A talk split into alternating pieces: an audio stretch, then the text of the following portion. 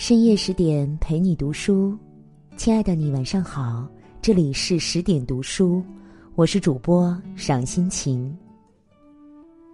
今天我们要分享的文章是：再读《简爱》，我顿悟了，女孩为什么要读很多书？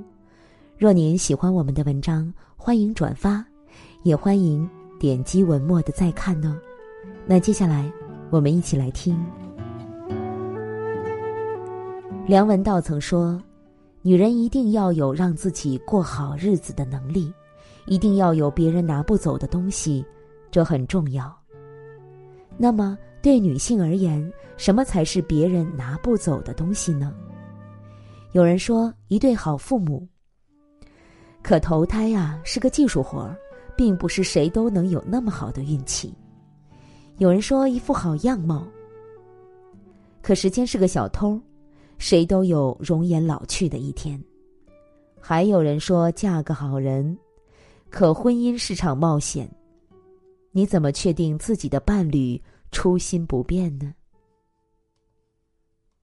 如果家境惨淡、无人庇护，又样貌平庸、运气不佳，那这样的女性要如何过好一生呢？英国作家夏洛蒂·勃朗特的《简爱》。或许可以给出答案。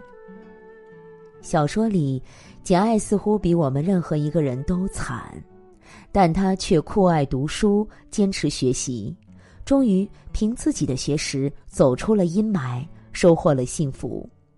她让我们看到，女孩想要活得精彩，就得多读书。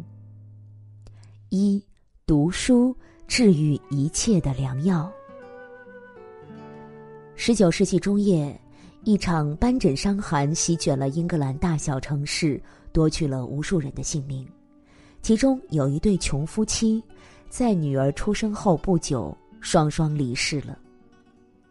这个可怜的小女孩被富有的舅舅李德先生收养，可安稳的日子没过几年，李德先生就暴病而亡了。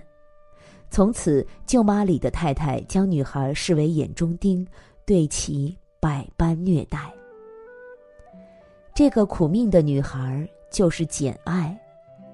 舅舅死后，简爱被李的太太安排在一个潮湿阴冷的小屋，平时只给她吃一点黑面包和发霉的剩菜。大部分时间里，简爱不能出去玩儿更不能随便和其他人说话。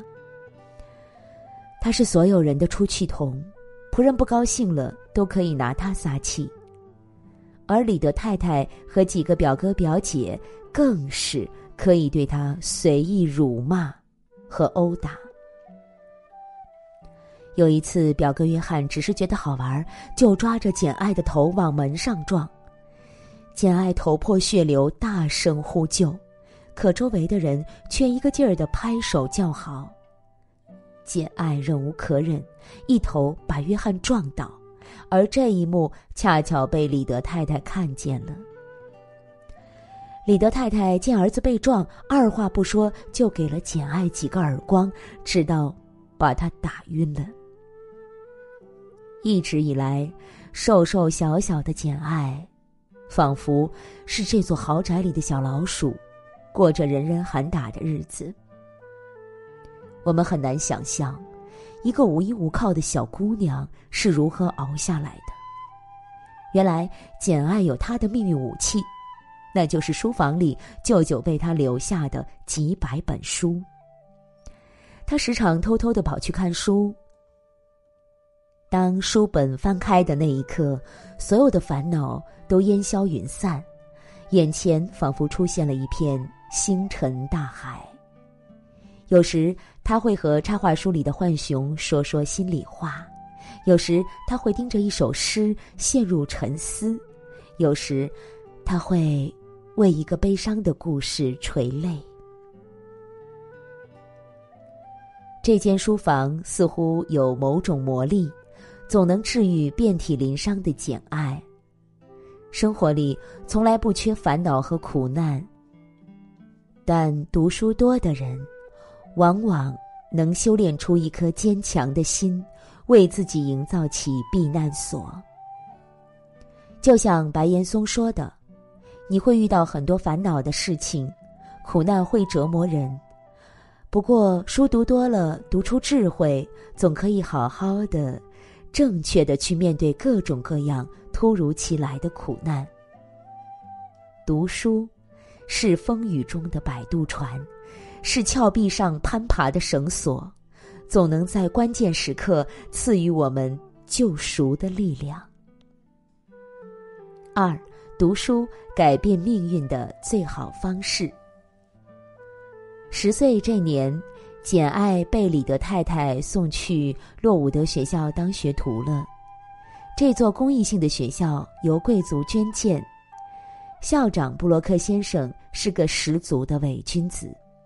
他不仅极度克扣学生们的伙食费，还用宗教对女孩们进行思想奴役。踏进校门，你听不到任何欢声笑语，在一片死寂中，只看见一群年轻女孩穿着粗布衣服，面无表情的诵经、做工、干活儿。谁稍有反抗，哪怕是表现出一点活泼的天性，都会遭到校长和教员的呵斥。简爱就亲眼看见一个女孩，明明只是抬眼看了一下天空，就被粗鲁的老妇人抓去殴打。几天后，同样的厄运降临到了简爱的头上。这天，布洛克正在给女孩们训话。简爱不小心碰掉了画板，打断了他。只见布洛克像吐着信子的毒蛇一样游走到简爱身边，目光死死的盯着他。他命人搬来一把高高的椅子，让简爱站上去。然后他开始大声的斥责简爱，说他是地狱里的魔鬼，诬陷他是家族的背叛者，是品行恶劣的罪人。随后。布洛克要求全校孤立简爱，谁也不许和他说话。简爱难过极了，他对自己产生了怀疑：难道他天生就是倒霉蛋，注定一辈子被别人踩在脚下？被处罚的这天晚上，简爱被坦普尔小姐叫去了办公室。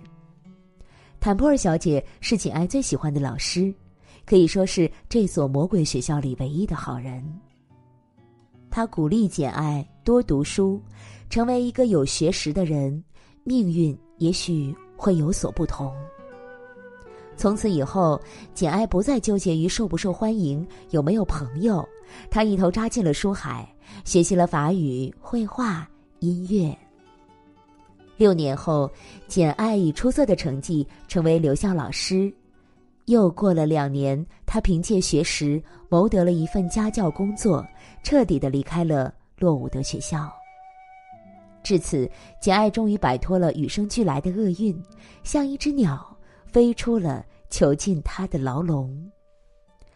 他不用再依赖李德太太，不用再害怕布洛克校长，更不用像其他女孩那样走出校门就嫁人，一辈子活成别人的附庸。她就是她，一个长得不算漂亮，但目光笃定、富有诗书的独立女性。听过这样一句话：一个人脚下书本的厚度，就是他人生的高度。当我们的人生没有父母的托举，没有运气的加持，我们唯有靠自己闯出一条生路。读的书越多，脚下的道路就越宽；读的书越厚，生活的起点就越高。虽然读书不是活下去唯一的选择，但却是逆天改命的最优解。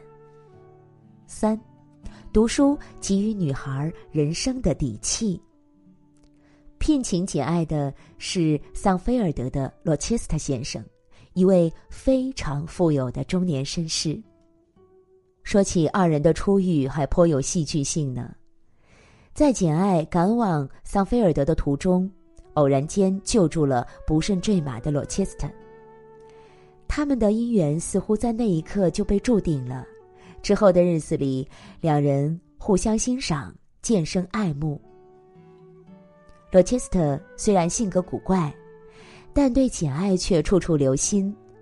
简爱虽然克制冷静，但也大胆的接受了爱情。几个月后，罗切斯特向简爱求婚，简爱即将成为这座庄园的女主人，过上令人羡慕的贵妇生活。可就在婚礼当场，有人揭露罗切斯特结过婚，还把原配妻子锁在阁楼里。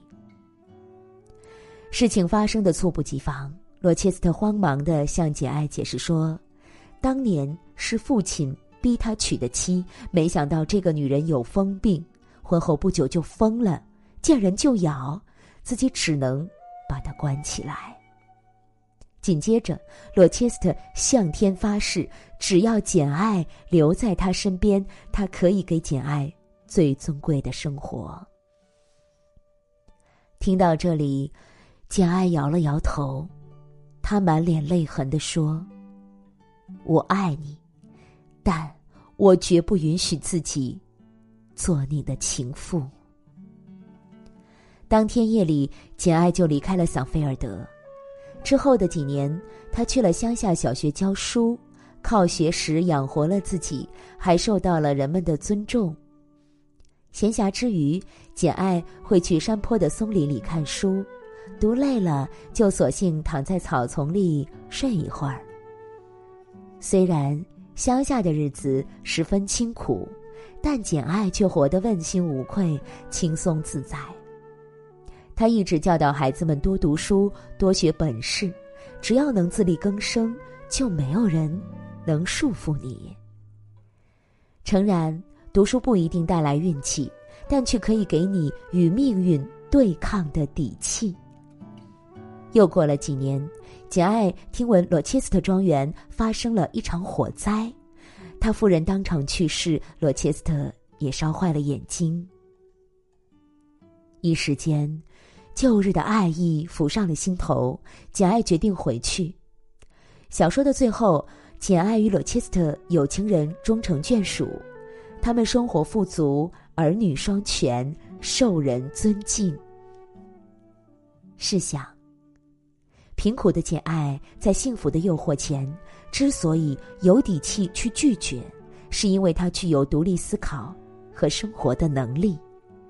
他之所以有具备独立的能力，是因为他读的书够。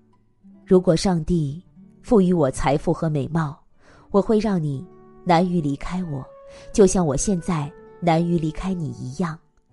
可上帝没有这样安排。但我们的精神是平等的，就如你我走过坟墓，我们会平等的站在上帝面前。其实，简爱的这些特质与他从小沉浸书海不无关系呀。林语堂曾说：“智者阅读群书，亦阅历人生。”书籍里不一定有黄金屋、千钟粟，却有治愈伤痕的良药。可以给予我们对抗命运的能力与底气。愿你手不释卷，从读书中开启人生的多种可能。好了，亲爱的你，今天的文章就分享到这儿了。我是赏心情，愿我的声音让您安静而丰盈。我们明天见。